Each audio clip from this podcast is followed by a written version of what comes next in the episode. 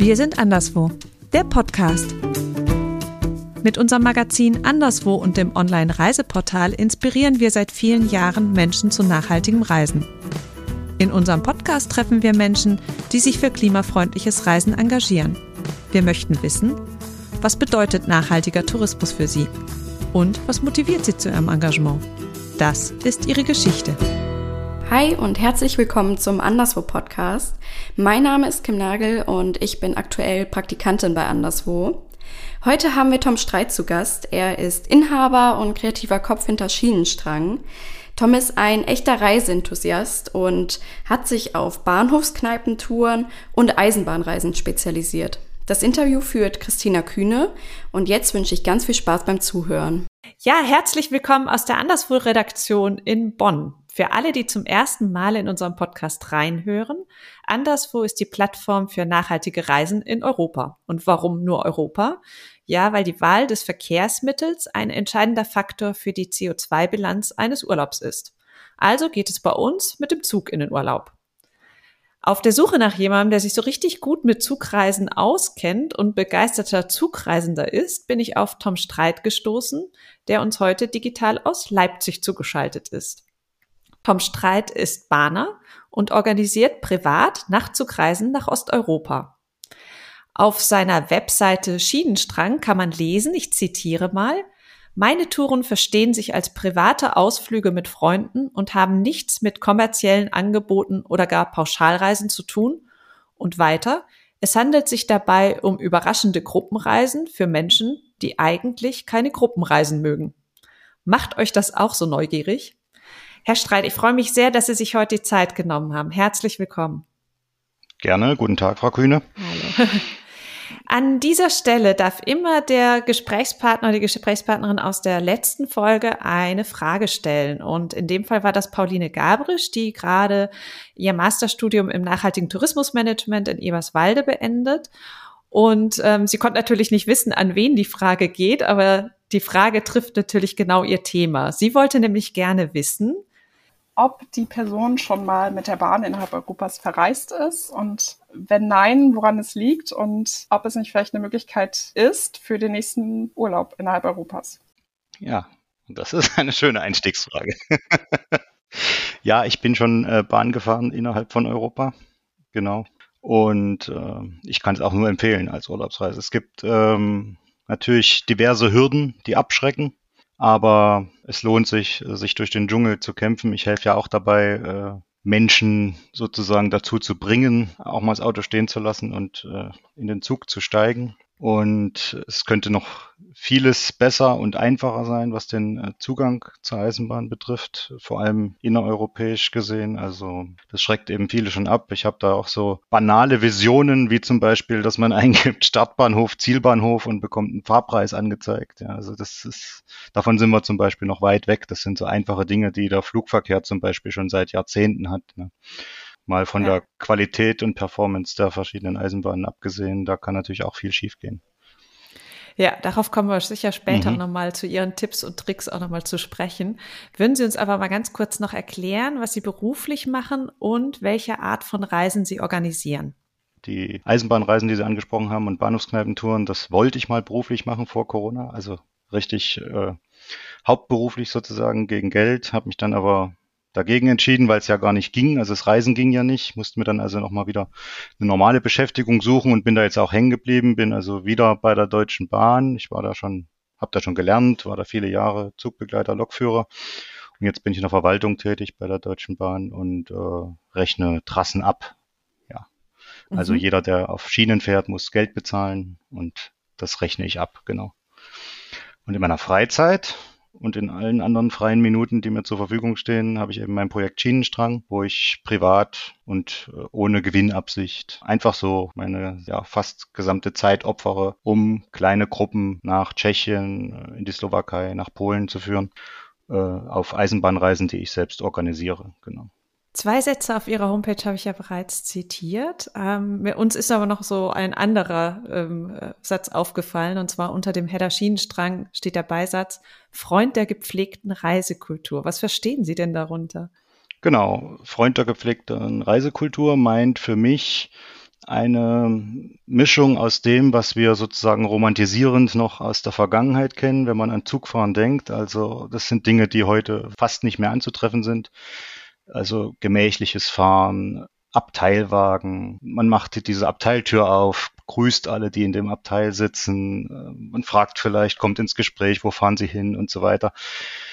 Ähm, wenn man Hunger hat gegen Mittag, geht man drei Wagen weiter in den Speisewagen, setzt sich an einen Tisch. Der hat eine Tischdecke, da steht ein Lämpchen, draußen zieht die Landschaft vorbei, man hört das Schnitzel klopfen und das sind so Dinge, entschleunigtes romantisches Reisen, sage ich mal, das ist eben heute nicht mehr zeitgemäß oder nicht einfach nicht mehr anzutreffen. Ne? Heute sitzt man eben im Großraumwagen, hört den anderen zu, was, wie sie telefonieren und mit wem und jeder arbeitet mit seinem Laptop und im Speisewagen sitzen meistens die Leute, die einfach keine Sitzplatzreservierung hatten und sich da am Glas Wasser festhalten. Und ich versuche mit meinen Reisen oder mit diesem Motto Freund der gepflegten Reisekultur irgendwie noch den Spagat zu finden sozusagen zwischen dieser romantischen Vergangenheit und dem, was es heute gibt wenn ich mit meinen Gruppen fahre, wir telefonieren eben nicht mit irgendwem oder machen keine äh, Laptop-Teams-Sitzungen und sowas. Das ist eben unerwünscht. Ne?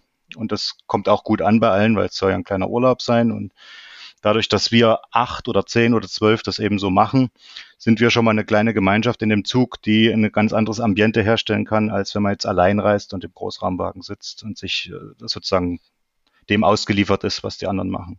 Das zum einen. Zum anderen versuche ich eben noch in Länder zu fahren mit den Leuten, wo so Kleinigkeiten oder kleine Dinge von denen, die ich eben angesprochen habe, aus der Vergangenheit noch anzutreffen sind.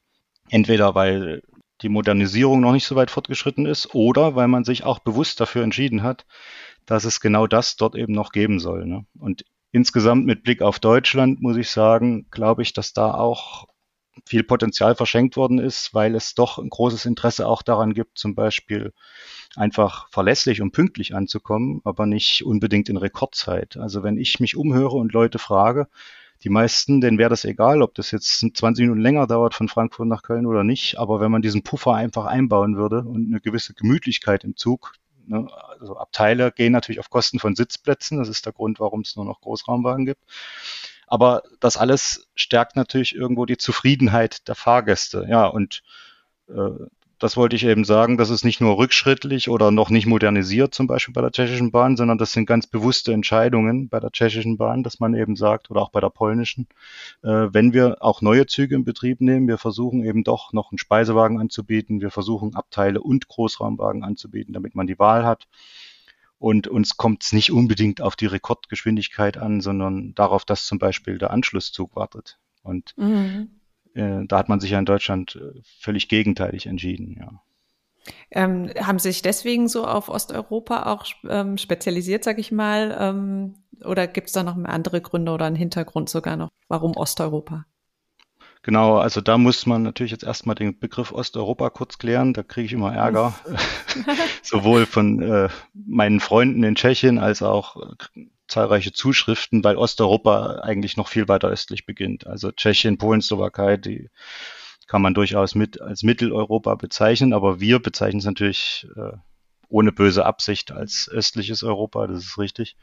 Äh, warum dort? Na gut, weil zum einen diese Dinge, die mir wichtig sind, also Reisekultur, also gemütliches, aber verlässliches Fahren und äh, eine Zugfahrt, wo man hinterher sagt, das war ein Erlebnis, das war entspannend, das war kein Stress, ich habe nicht irgendwie bangen müssen, dass mein Anschluss wartet und so, weil das eben dort noch möglich ist. Zum anderen ist der Zugang dort viel einfacher gestaltet. Ne?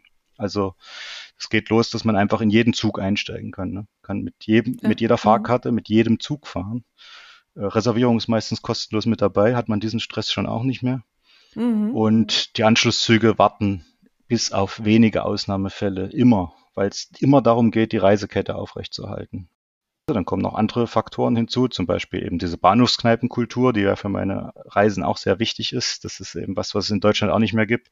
In Deutschland haben wir diese großen Einkaufsbahnhöfe in den Ballungszentren. Und äh, das sieht da überall gleich aus auch, ja. Also das ist, geht eben los von den immer gleichen Geschäften äh, bis hin zu einem kleinen Fahrkartenschalter, Reisezentrum genannt, was sich irgendwo noch versteckt, was man gar nicht mehr findet, äh, weil es auch nicht mehr gewünscht ist, dorthin, dass man dorthin geht.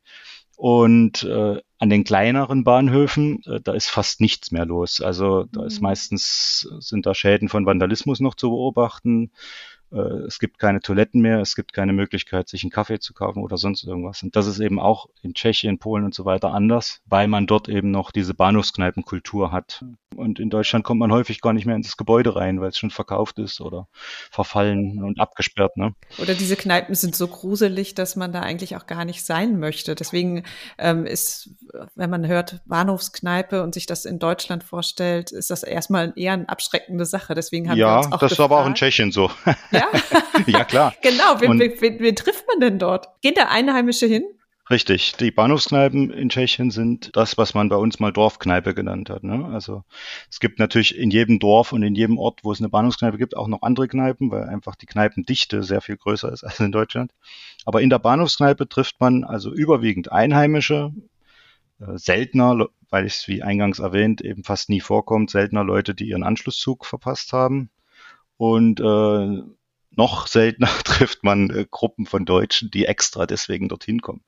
Und das bin meistens ja nur ich. Und das stößt natürlich auch auf ein bisschen Verwunderung, sage ich mal. In der Zwischenzeit haben ja einige Bahnhofskneipen in Tschechien jetzt bemerkt, dass ich da seit Jahren eben samstags um die Ecke komme mit acht oder zehn oder zwölf neugierigen Deutschen.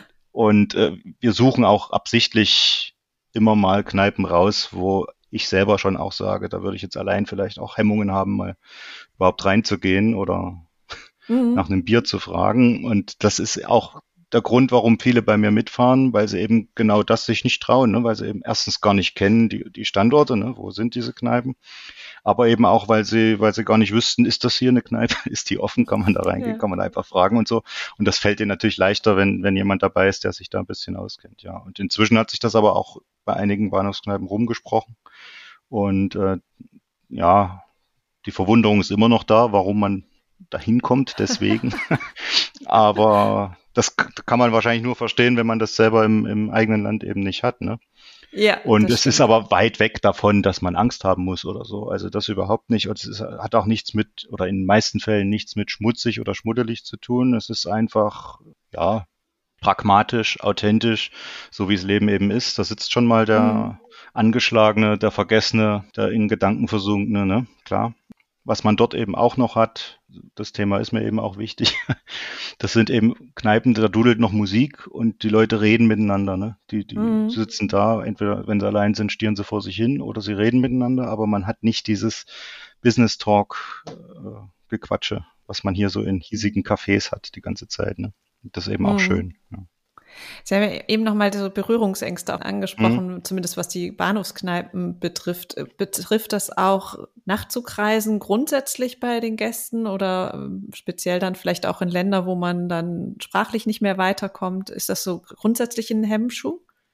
Genau, die, die Sprachbarriere, die ich aber auch habe. Also ich habe mich bemüht, äh, ein bisschen Tschechisch zu lernen, ein bisschen Polnisch, aber es reicht eben wirklich nur für, für die Bierbestellung und Fahrkartenkauf.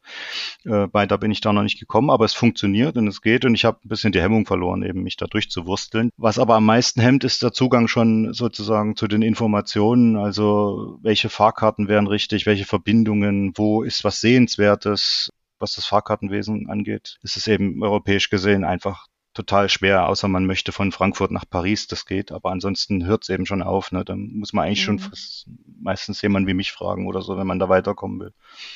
Äh, was Nachtzüge betrifft, ist auch, äh, das Image hat sich jetzt auch ziemlich ins Positive gewandelt. Diese Zeiten, wo wir über Überfälle oder derartige Sachen reden, schmuddelige Schlafwagenabteile, die irgendwie nicht verschlossen werden können. Also das ist ja vorbei, klar. Aber auch das ist natürlich für viele erstmal ein Hinderungsgrund, sage ich mal, oder eine gewisse Hemmung ist da da, zu sagen, ich lege mich da allein in so einen Nachtzug. Das merkt man auch ganz deutlich bei den Leuten, die mitgefahren sind. Sehr viele davon sind danach, sage ich mal, flügge und, und trauen sich allein und fahren los. Und was Tschechien, Polen und so betrifft, das ist also tatsächlich, das glaubt man nicht, immer noch für viele überhaupt nicht auf dem Schirm. Ja, also mhm. weder als Urlaubsland noch als Reiseland noch für einen Ausflug. In Sachsen jetzt hier in den Grenzregionen, da, da geht das. Das hat sich wirklich normalisiert. Aber ich hatte jetzt mehrmals Reisende zum Beispiel aus Bayern dabei, die wohnen also unmittelbar im Bayerischen Wald an der Grenze mhm. und waren bis aufs Tanken noch nie in Tschechien. Also das kann man sich eigentlich nicht vorstellen. Das Böhmerwald, das ist alles zweisprachig beschildert und äh, es ist so ein wunderschönes Land. Oder auch Polen als Urlaubsland, ja, die Leute drängen sich hier an der Ostsee. Keiner scheint zu wissen, dass da Kilometer, also hunderte Kilometer leerer Sandstrand sind, ja. Das versuche ich eben auch ein bisschen so rüberzubringen und die Leute dazu zu ermutigen, eben auch mal in solche Länder zu fahren klar. Was ist denn das schönste Moment so beim Nachtzugreisen? Ich habe das auch schon ein paar Mal gemacht, ähm, mhm. aber was ist so für Sie der Moment, wo Sie sagen, ah, das, das ist jedes Mal ein schöner Moment? Ist das so das Ankommen am nächsten Morgen irgendwo, das Aussteigen, erster Kaffee oder was ist es? Also das Schönste am Nachtzug ist eigentlich, wenn man Verspätung hat. Weil dieses Gefühl. Gerade Nachtzüge haben ja, haben es ja an sich leider, dass man doch nicht so lang schlafen kann meistens. Also sind ja doch so um sechs, um sieben, um acht spätestens am Ziel, die allermeisten Nachtzüge. Und diese Freude, wenn man so 6.30 Uhr schlummernd auf die Uhr schaut oder vom Wecker geweckt wird und, und kennt sich ein bisschen aus, schaut aus dem Fenster, weiß, wo man ist, oder man guckt eben in die App und, und, und sieht, äh, oh, da war was heute Nacht, habe ich gar nicht mitgekriegt. Und man kann sich einfach nochmal rumdrehen und weiß, äh, der Schaffner bringt zwar das Frühstück gleich und das kann man im Bett genießen und dann dreht man sich einfach nochmal rum, macht das Rollo hoch, schaut raus. Ja. Äh, und, und, und weiß, äh, man darf noch ein bisschen länger bleiben. Also das ist für mich eigentlich so mit das Schönste. Es gibt natürlich auch andere schöne Momente, zum Beispiel ÖBB Nightjet. Ich finde das schon klasse, wie die das machen. Also auch, dass man abends dann Säckchen hat im Abteil und so. Das sind schon schöne Sachen, wenn man zu zweit reist. Und natürlich, aber leider fast nicht mehr da, äh, Nachtzüge mit Fenster auf. Also dieses nicht klimatisiert oder eine, ein Handtuch da drauflegen müssen, weil es doch zu kalt wird oder so auf diese Lüftung, sondern das Fenster aufmachen können, wie man möchte. Dies, dieses Freiheitsgefühl, auch einschlafen bei dem Düdüm, Düdüm, ne, wenn du da die Schienenstöße vielleicht noch hörst oder so, das gibt's eben nur noch, da muss man schon weit östlich fahren, ja, damit man das noch hat. Ja. Aber das ist toll, ja, das ist Eisenbahn.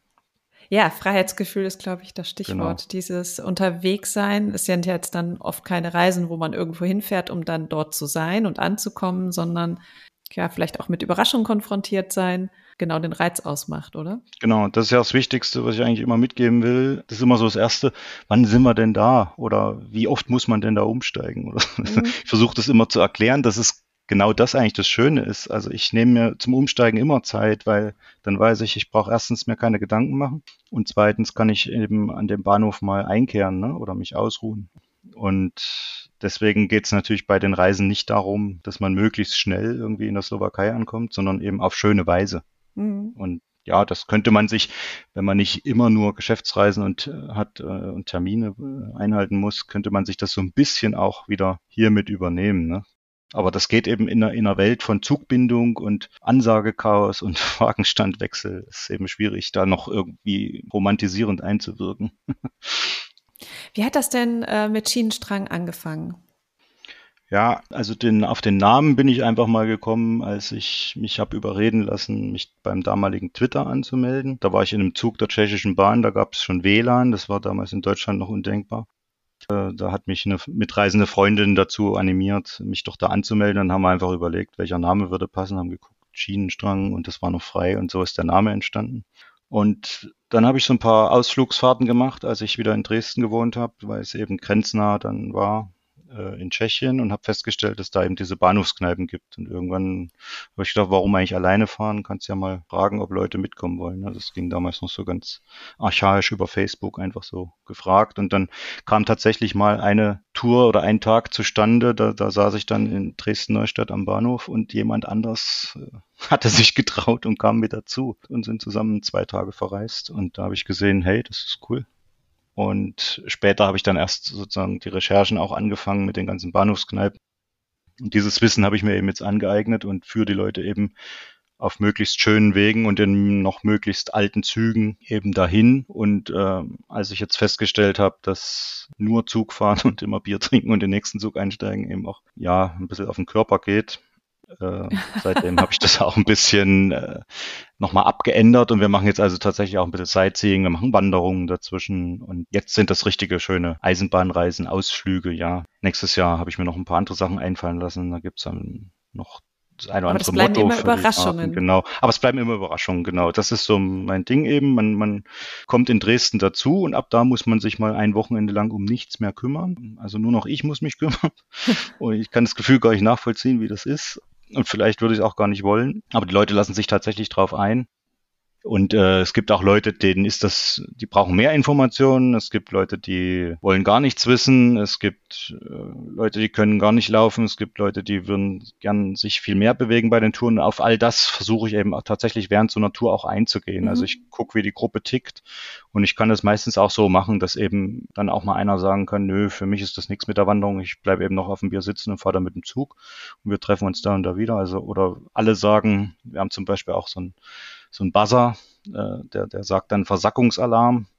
Äh, Wenn es eben irgendwo besonders schön ist oder also richtig schön, egal ob in einer Bahnhofskneipe oder an einem Picknickplatz oder wie auch immer, dann wird er eben gedrückt und dann können wir auch mal das ganze Programm auf über den Haufen werfen und sagen, nö, wir bleiben einfach noch hier.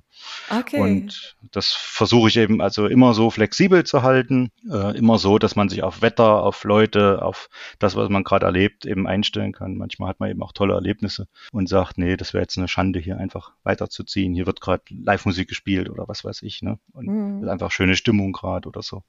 Genau. Und das macht es, glaube ich, aus, dass die Leute dann eben sich auch mal einlassen auf dieses Überraschende. Aber es gibt sehr viele Versuche auch immer schon Dinge im Vorfeld rauszukriegen oder so. Und ich gucke sogar, das wird aber immer schwieriger. Also es fahren ja sehr viele Leute auch tatsächlich mehrmals mit, aber also wirklich viele Wiederholungstäter. Zum Beispiel in diesem Jahr an zehn Touren teilgenommen. Oh, wow. Äh, Ja, ähm, und ich versuche immer noch neue Sachen einzubauen, zu schauen, wer ist dabei, waren wir da schon, war der schon dort und so. Aber das wird natürlich irgendwann heraus zu herausfordernd, ja. Aber auch Ja. auf sowas achte ich, ja, genau. Wir haben da auch keine Berührungsängste, was das Alter betrifft, fahren alle mit, ja. Ich hatte jetzt eine Gruppe, da war ich der Jüngste. Äh, Ja. und fast nur Senioren, sage ich mal. Dann gibt's wieder Gruppen, da bin ich der Älteste. Äh, Es gibt Gruppen nur mit Frauen, es gibt Gruppen nur mit Männern, es gibt Gruppen, wo nur Leute dabei sind, die neu sind. Es gibt welche mit Leuten, die immer schon dabei waren, ja. Also nächstes Jahr hat sich jemand angemeldet, der ist blind. Nehmen wir auch an die Herausforderung, haben sich auch gleich zwei, drei von meinen Stammfahrern gemeldet. Klar, fahre ich mit, äh, können wir auch ein bisschen uns kümmern und so. Also finde ich Ja, auch schön. toll. Genau. Ja. Also keine Hemmungen. Wir nehmen jeden mit.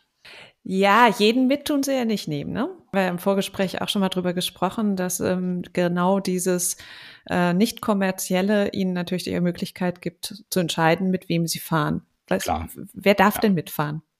Ja, also ich sage immer, das ist so mein Lebensmotto, eine Chance hat jeder. Und äh, ansonsten gilt natürlich, es sind private Reisen, so wie Sie es gesagt haben, eben zu verstehen, so unter Freunden. Wir siezen uns ja auch nicht. Ich will auch keine Google-Bewertungen danach oder irgendwas und ich mache auch keine Feedback-Runden. Und äh, ich bereichere mich damit nicht. Und aus dem Grunde, meistens ist wirklich nach dem ersten Bier im Zug äh, oder im Speisewagen schon noch vor Decin das ganze Eis gebrochen und, und wir sind schon so eine kleine eingeschworene Gruppe. Und äh, aus diesen ganzen Gründen und der freundschaftlichen Charakteristik dieser Touren ist es eben so, dass man nur mit Leuten fahren möchte, mit denen man eben im, im ganz normalen privaten Leben auch seine Zeit verbringen will. Und was eben von allen so gewünscht ist, ist, dass es es ist kein Wochenende, wo politische Grundsatzdiskussionen geführt werden oder Mhm. äh, es hin und her geht um, um irgendwelche sehr polarisierenden Meinungen, sage ich mal. Und das kann man ja auch einfach mal zurückstecken an so einem Wochenende. Das macht man sogar im Freundeskreis. Also dann hätte ich auch gar keine Freunde mehr, wenn ich jetzt nur noch welche auswählen würde, die exakt so ticken wie ich.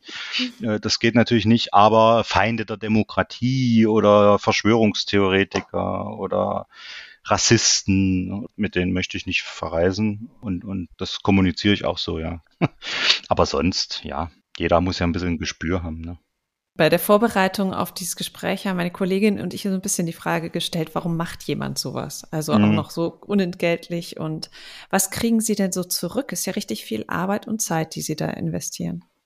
Ja, das ist auch, glaube ich, den meisten, den meisten nicht so bewusst, was da für Arbeit drinsteckt, ähm, warum ich es mache. Naja, in erster Linie, weil es mir Spaß macht. Also mir macht es tatsächlich Freude. Ich sehe die glücklichen Gesichter, sag ich mal. Ist, klingt jetzt ein bisschen äh, sehr äh, kitschig, aber es ist so, so ein Schnellzug mit Fenster auf und die Leute stehen alle im Gang und jeder hat sein eigenes Fenster und man weiß, man hat irgendwie keine Termine und leicht einen im Tee und es ist so, wie es Harald Junke mal beschrieben hat. Das ist dann so ein Gefühl wirklich Tag. auch, ja, von Urlaub, von äh, Loslassen, von Erholung in einer relativ kurzen Zeit, ne? Für relativ wenig Geld auch. Und ähm, ich lerne viele Leute kennen und ich konnte eben dadurch auch meinen grundsätzlich ja nicht einfachen Charakter, sage ich mal, auch gut schärfen dadurch, weil man sich eben einstellen muss auf die verschiedensten Probleme, auf die verschiedensten Menschen und yeah. das bringt einen mit jeder Tour bringt einen das weiter, macht mich ruhiger, macht mich festigt mich, äh, bringt mir interessante Kontakte. Ne? Also die aller, allermeisten von den 250, die ich jetzt mitgenommen habe in den anderthalb Jahren, die sind einfach, sind einfach tolle Menschen und hätte ich nie kennengelernt, ja. Die hätte ich mhm. nie. Das ist ja schon mal ein Riesengewinn für mich, sage ich mal. Ja, gewissermaßen ist es ja ein ehrenamtliches Engagement, wenn man so will, wie, wie es andere eben auch machen. Ne? Kann man ruhig so sagen. Das ist, ich mache Leuten einfach eine Freude damit. Ne? Mhm. Und, und mir aber eben auch, ja. Wir haben ja als Kernthema oder so das Stichwort Verbindung schaffen, also Verbindung mhm. schaffen zwischen Orten, zwischen Menschen und zwischen Orten und Menschen. Ja, klar, ja. Und da sehen Sie sich auch.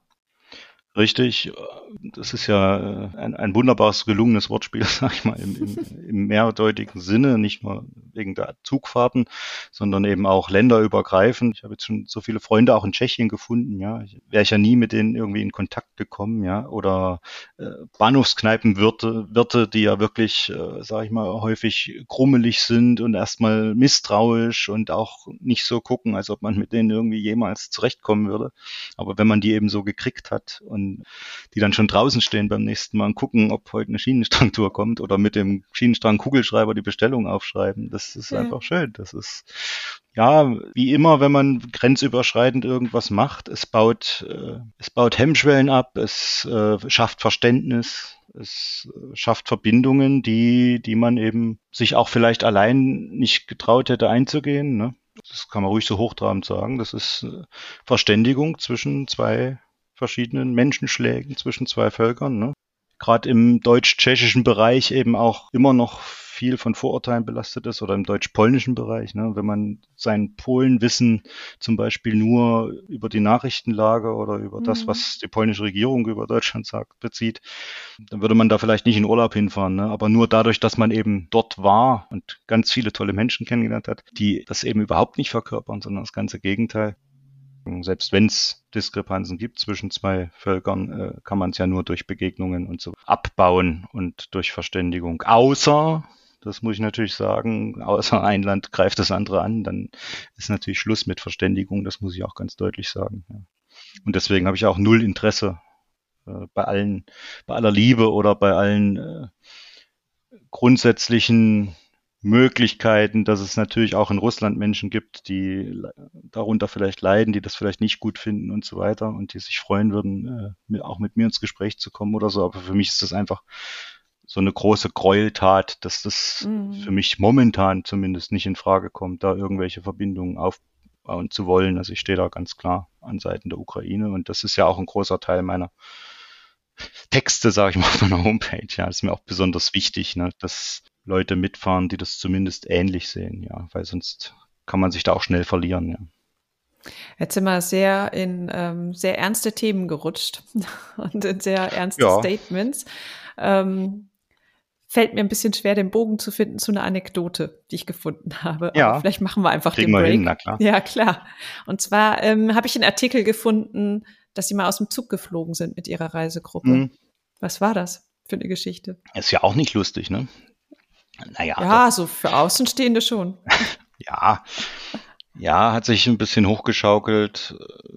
Kurzfassung ist, ähm, es gibt eben ein günstiges Ticket für die Region Polen, Tschechien, Deutschland. Euronice-Ticket heißt das. Das ist so im Raum Görlitz gültig, Görlitz, Zittau und eben Polen, Tschechien angrenzend und äh, eignet sich eben hervorragend, um dort rumzufahren, wenn man da mehrere Tage ist mit einer Gruppe. Das gilt eben nicht bis Dresden, sondern das gilt nur bis Bischofswerda. So, kauft der normale Mensch natürlich dann eben ab Bischofswerda dann ein Ticket weiter. Die Zugbegleiterin war aber der Meinung, dass das nicht geht, weil wenn ich von vornherein weiß, dass ich ich nach Dresden möchte und nicht nach Bischofswerda, dann habe ich ein Ticket durchgehend nach Dresden zu kaufen, was ungefähr das Hundertfache kostet. Dann habe ich scherzhaft oder vielleicht auch als kleine Brücke angeboten, dass wir ja aussteigen können. Im Bischofswerder Zug steht ja sowieso vier Minuten rum. Dann eben wieder ein und dann beginnen wir eine neue Fahrt und dann ist doch allen geholfen. Und das hat sie aber noch als Provokation, glaube ich, aufgefasst. Jedenfalls hat sie aufgrund unserer Absicht nicht nach Bischofswerda zu wollen, sondern nach Dresden hat sie unser Ticket, was in dem Moment ja noch galt, weil wir ja vor Bischofswerda waren, hat sie schon für ungültig erklärt, weil wir das ja gar nicht nie hätten kaufen dürfen, weil wir ja nie die Absicht hatten, nur bis Bischofswerda fahren zu wollen. Und somit waren wir für sie ohne Fahrkarte und weil wir Nachfragen gestellt haben, waren wir dann störend. Und äh, dann hat sie uns des Zuges verweisen wollen. Das haben wir natürlich nicht gemacht, in irgendeine Lausitzer Dorfglitsche da abends auszusteigen. Und dann hat sie ja, dann hat sie die Bundespolizei angefordert und die kamen dann mit sieben Mann oder so und haben die äh, Zitat Randalierer gesucht und haben aber nur uns vier vorgefunden und meinen Hund und die Zugbegleiterin schrie nur alle raus ja, die Bundespolizei war auch überfordert mit der Situation. Die wussten das eben nicht so schnell zu entscheiden. Der eine hat gesagt, wieso, die haben doch eine Fahrkarte. Der andere hat gesagt, müssen wir erst mal klären. Der dritte hat gesagt, wenn sie sagt raus, dann müssen sie raus. Das ist ihr gutes Recht. Und ja, dann füge ich mich natürlich dem. Also ich werde ja nicht sagen, nein, ich gehe jetzt hier nicht raus. Ja, dann ja. standen wir eben am Bahnsteig, unser Zug war weg und halbe Stunde später kam ein neuer. sind wir dann weitergefahren. Das ist passiert, äh, weil das eben Trilex ist, so heißt die, die, Firma. Und ja, dann sind dann so Wortspiele entstanden, Trilex doch mal oder Stückeln verboten als Songtitel von Küssenverbot und so. Dann haben wir T-Shirts gemacht und ich habe auch eine Teilreisewarnung Lausitz jetzt in meinen Geschäftsbedingungen stehen, wo ich davor warne, da mitzufahren man muss manchmal einfach stückeln. Also wer in Europa zum Beispiel Zug fährt, weiß, dass man stückeln muss. Ne? Man kann ja gar nicht anders. Es gibt ja keine durchgehenden Fahrkarten von Dresden yeah. nach Barcelona zum Beispiel. Hätte Ihnen das auch äh, zum Beispiel in Tschechien passieren können? Oder war das jetzt auch schon irgendwie so ein bisschen äh, deutsche, deutsches Phänomen der Bahn? Also es ist schon, ich sag mal, schwarze Schafe gibt's ja überall, das ist klar. Und äh, Leute, die mal nicht so gut drauf sind oder die sich verlieren. Auch ich habe mich als Zugbegleiter schon verloren, habe hinterher reflektiert, habe gesagt, äh, da habe ich mich jetzt reingesteigert ne, und kam nicht mehr raus aus der Nummer und musste es irgendwie auch durchziehen. Manchmal habe ich ist es mir noch gelungen, irgendwie das zu revidieren vor Ort. Manchmal ich, ist es mir erst zu Hause eingefallen. Ne. Aber äh, grundsätzlich diese diese Sache kann ja tariflich schon in Tschechien nicht passieren, weil man in Tschechien immer beim Zugbegleiter Fahrkarten kaufen kann. Also ja. das kann man aber witzigerweise ausgerechnet bei Trilex eigentlich auch. Deswegen war ich ja so überrascht, dass sie mir das nicht verkaufen wollte. Also in Tschechien glaube ich, ja, wenn man Pech hat, kann einem das natürlich überall passieren. In Tschechien habe ich das zum Beispiel mal ganz andere Situation, aber zum Beispiel mit dem Hund erlebt. Da hatte damals, habe ich vergessen, Maulkorb umzutun, das ist ein kleiner Hund. Und der Zugbegleiter meinte gleich, Maulkorb bitte um. Und er war ziemlich grummelig und so und kam dann auch mehrmals wieder angeschlichen. Man hat auch gesehen, so an der Scheibe geguckt, hat er den Maulkorb noch um und so. Ja, war auch heiß und der Hund hat gehechelt, aber es ist eben so, ja. Und irgendwann hat er gemerkt, eigentlich wir sitzen da ganz allein im Abteil und hat ein bisschen entspannt. überreagiert, glaube ich, ja. Und mhm. wir haben es auch gleich gemacht. Dann kam er eben wieder und hat gesagt, Maulkorb abmachen jetzt. Sofort abmachen. Und dann nach wieder einer Weile ist er wieder durchgekommen. Dann habe ich ihm mal einen Schienenstrang-Kugelschreiber gegeben.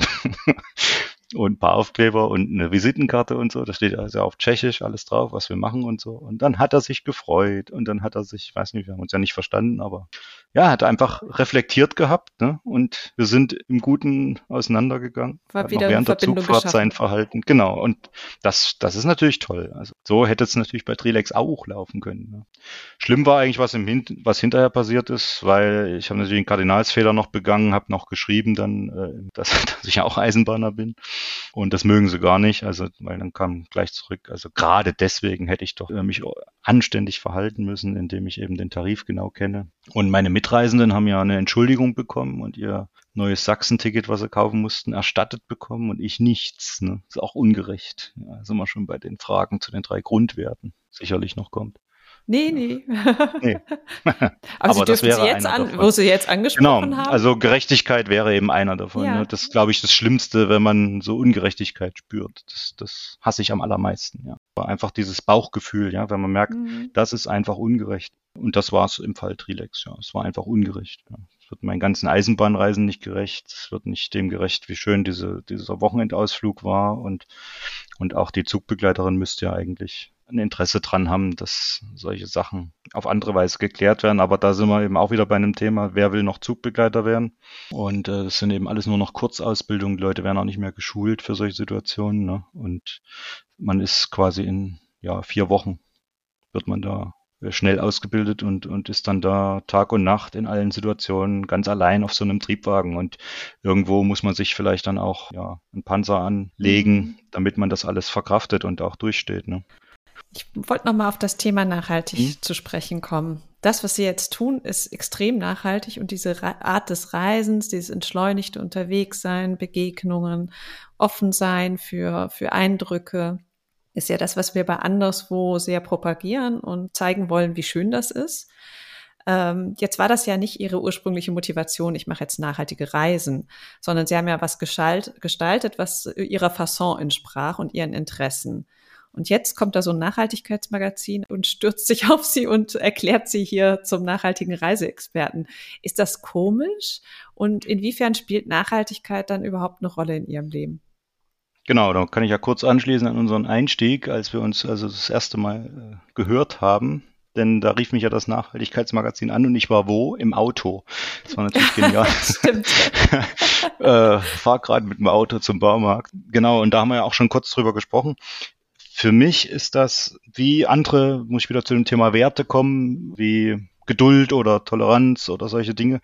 Für mich ist das lange gar nicht klar gewesen, dass dass das was ist, was sozusagen betont werden muss, ne? weil ich bin so aufgewachsen. Also wir hatten kein Auto, logisch, und äh, wir sind nur Zug gefahren, hat aber keiner gedacht, ist das nachhaltig oder nicht. Aber wenn man heute nachdenkt, im Vergleich zu vielen anderen Familien, äh, die vielleicht in Westdeutschland groß geworden sind oder eben auch heute noch äh, ja, ihr Auto kaufen oder ihre zwei Autos haben, im Vergleich dazu war das ja damals im Prinzip schon nachhaltig. Und ich habe das nie anders kennengelernt, als äh, Zug zu fahren, als äh, Fahrrad Fahrrad zu fahren, sei es schon, wo ich in den Kindergarten gebracht wurde, war ich da vorne auf dem kleinen Sitz und gesessen und so. Also wir hatten eben kein Auto.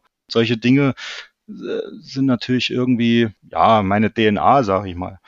Jetzt könnte ich natürlich sagen, ich kann, ich kann da irgendwie auch mal so ein bisschen den Fokus mehr drauf lenken eigentlich, ne? Denn dieses Wort nachhaltig kommt ja auf meiner Website gar nicht vor, aber nee. würde vielleicht noch mehr Menschen ansprechen, äh, wenn man nochmal betont, dass man eben mit so einer Bahnhofskneipentour oder Eisenbahnreise eben auch äh, umweltfreundlich reist. Ich würde nicht sagen, was tut, äh, weil man tut, glaube ich, eigentlich nur was, wenn man gar nicht reist oder so. Aber Richtig, ja. ähm, man, man reist natürlich umweltfreundlich. Und da sind wir auch bei dem Punkt, den wir im Vorgespräch schon mal anklingen lassen haben. Dieses, dieses Wort Nachhaltigkeit hat eben aufgrund der häufigen, sage ich mal, normativen Verwendung, dass man sagt, äh, ihr müsst nachhaltig sein auch und so weiter oder wir legen da ganz viel Wert auch so ein bisschen im erzieherischen Sinne drauf, hat es natürlich eine gewisse negative Bedeutung bekommen, sage ich mal. Und ich glaube schon, dass, oder ich kann nachvollziehen, sagen wir es mal so, ähm, dass die erzieherisch wirkende Art und Weise, sage ich mal, die Leute zu versuchen, da in, in diese Richtung zu trimmen, äh, dass das Gegenteiliges hervorruft. Ne? Ich denke schon, dass man dabei bleiben sollte, das so nebenbei zu betonen, dass äh, dieses Reisen ja auch noch eben ein weiterer Vorteil ist, dass es eben auch noch umweltfreundlich ist. Ne? Und wenn ich mich mal in einem äh, sozialen Netzwerk äh, positiv geäußert habe über neue Triebwagen, die die tschechische Bahn anschafft, und dann kriege ich sozusagen Zuschriften, äh, wie ich sowas befürworten könnte. Das sind ja Dieseltriebwagen. Da muss man irgendwo dann auch mal eine Grenze ziehen, weil immerhin ist es ein Zug und es fahren viele Leute in diesem einen Zug mit es ist ja immer auch eine Frage der, der technischen Entwicklung und der Nutzbarkeit und der äh, Finanzierung. Und äh, insofern kann man eigentlich immer sagen, wer sich für die Eisenbahn entscheidet statt fürs Auto, der macht schon mal viel richtig, ne? Jetzt ist es allerdings so, das haben wir am Anfang des Gesprächs auch schon mal ein bisschen, oder Sie haben es anklingen lassen, es ist ja gar nicht so leicht. Es wird einem ja wirklich nicht leicht gemacht sowohl vom Ticketsystem als auch von den Verbindungen. Oft enden Verbindungen hint direkt hinter der Grenze und da muss man gucken, wie es weitergeht. Warum ist das so schwer, wo Europa doch so zusammengewachsen ist und ähm, ja so viele Dinge gemeinschaftlich entschieden wird? Warum ist das mit der Bahn immer noch so schwer? Ja, das hat viele Gründe. Ich glaube vor allem, dass es, dass die Entscheider zu wenig Eisenbahn fahren. Ja, also die haben das Problem einfach nicht erkannt. Man sieht das sehr gut am Flugverkehr.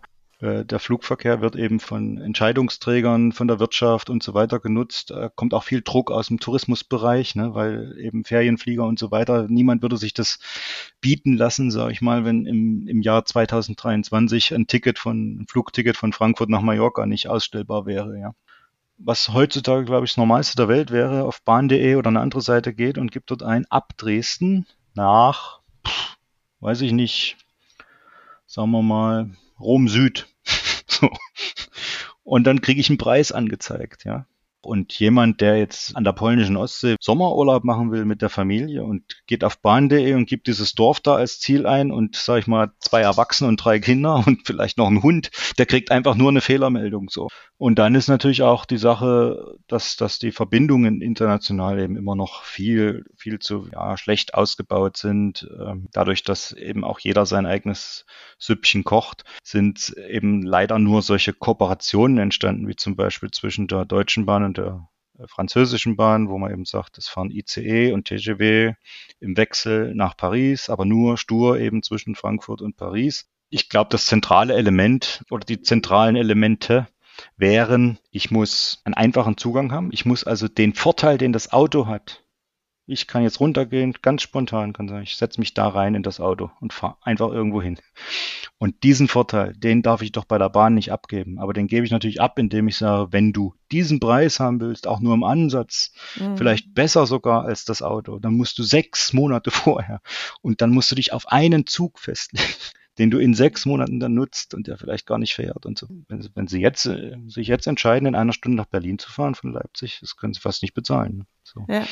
Und äh, dann kommt ja noch dazu, dann muss ich vorher mit der S-Bahn zum, zum Hauptbahnhof, ja. Die S-Bahn ist knapper über zehn Minuten, weiß jeder, das passt nicht. Ne? Also fahre ich doch eine eher und dann bin ich ja schon von der Fahrzeit her weit weg wieder von dem, was ich eben mit dem Auto mache. Ne? Und diese Philosophie, die jetzt in Deutschland in den letzten zehn Jahren um sich gegriffen hat, dass man jeden Zug pünktlich abfahren lässt, ums Verrecken, damit der pünktlich ist. Egal wer den erreichen will, egal wie viele Leute und so weiter.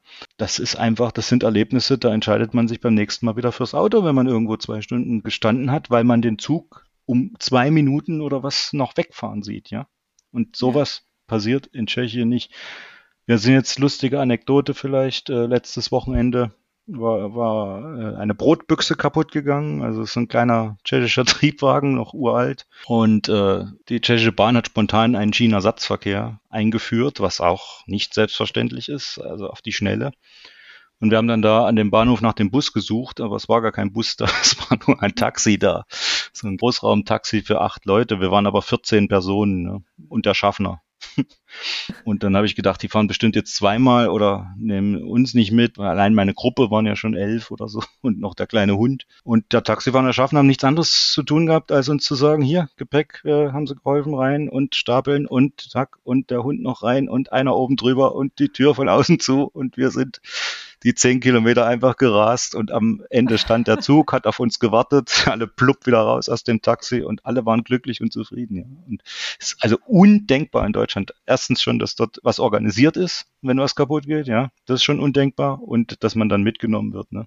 Klar ist nicht legal, klar ist nicht erlaubt, klar hätte was passieren können und so weiter, ist aber nicht.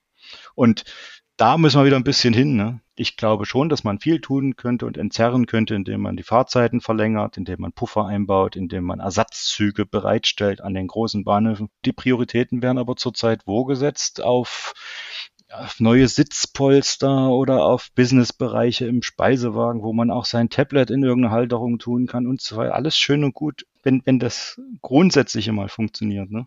Finde ich eine sehr schöne, ja, schon fast ein Schlusswort. Ja. ein Plädoyer, was anders werden müsste hier. Ja, ja. Ich könnte wirklich, wirklich noch lange mit Ihnen drüber sprechen. Das wäre eigentlich schon fast eine eigene Podcast-Folge, einmal darüber zu sprechen, was besser sein ja. sollte. Was gibt es denn so zum Schluss, was Sie dem nächsten, also was Sie vom nächsten Gesprächspartner wissen möchten? Ich habe auch lange überlegt, was das für eine. Frage sein könnte. Ich habe mich dann entschieden für eine ja, Frage, die mal herauslocken soll, ob nur ich das so sehe oder ob das vielleicht andere Leute sich auch vorstellen können. Meine Frage wäre nämlich, äh, ob derjenige schon mal im letzten slowenischen Speisewagen gesessen hat. Das ist natürlich jetzt, ich will es nicht wirklich wissen, ob er es getan hat, aber ob er sich das vorstellen kann, was ich sozusagen an Gefühlen damit transportieren möchte. Also man sitzt im letzten slowenischen Speisewagen, man sieht draußen draußen, sage ich mal, äh, die alpine Landschaft Sloweniens vorbeiziehen. Man hat diesen weinroten Vorhang, diese Kunstblumen auf dem Tisch, das kleine Lämpchen und in der Küche wird ein frisches Schnitzel geklopft. Also man hört das richtig hämmern so und dann kriegt man das serviert. ob sich derjenige reinversetzen kann in diese Situation und dabei vielleicht dieses Motto gepflegte Reisekultur nachvollziehen kann, nachempfinden kann. Das wäre mal meine Frage. Ja. Also ich könnte das jetzt schon an dieser Stelle für mich mit Ja, ja ne? beantworten. Ne? Das hat mich wahnsinnig gefreut. Ich danke sehr für diese vielen Einblicke, diese, ja, für diese Offenheit auch, muss man sagen, sich so im Gespräch zu öffnen, bedeutet auch viel von sich zu geben. Und hat mich sehr, sehr gefreut. Und ähm, ja, vielleicht war ich mal mit. Na klar. Ja, ich habe jedenfalls äh, bin sehr neugierig geworden. Am Sonntag kommt das neue Jahresprogramm, genau. Und dann sind auch wieder Touren sag ich mal, buchbar in Anführungszeichen, denn es ist ja tatsächlich so gewesen, dass alles sehr schnell ja, weg war. Ansturm ist immens, ja, interessanterweise. Vielen, vielen Dank. Gern. Und wir hören uns sicher wieder. Na klar. Dankeschön. Danke. Tschüss, Tom. Tschüss. Tschüss. Wäre auch zu schön gewesen, euch einen ganz einfachen und unkomplizierten Weg zu nennen, wie ihr an länderübergreifende Zugtickets kommt. Aber wir haben gehört, das ist auch für Profis viel Arbeit. Ihr braucht Hilfe dabei, Hilfe bieten Bahnagenturen wie Gleis Nost und Kopfbahnhof. Außerdem findet ihr alle wichtigen innereuropäischen Verbindungen, auch mit Anschlüssen an die Fähren auf unserer Webseite www.wirsindanderswo.de. Sicher habt ihr beim Zugfahren auch die eine oder andere Anekdote erlebt. Teilt die doch gerne mit uns, entweder auf Social Media oder schreibt uns. Alle Kontakte, auch die zu Schienenstrang, findet ihr in den Show Notes. Wir freuen uns sehr, wenn ihr diesen Podcast abonniert und auch weiterempfehlt. Bleibt mir für heute nur Danke zu sagen. Danke fürs Zuhören. Eure Christina Kühne.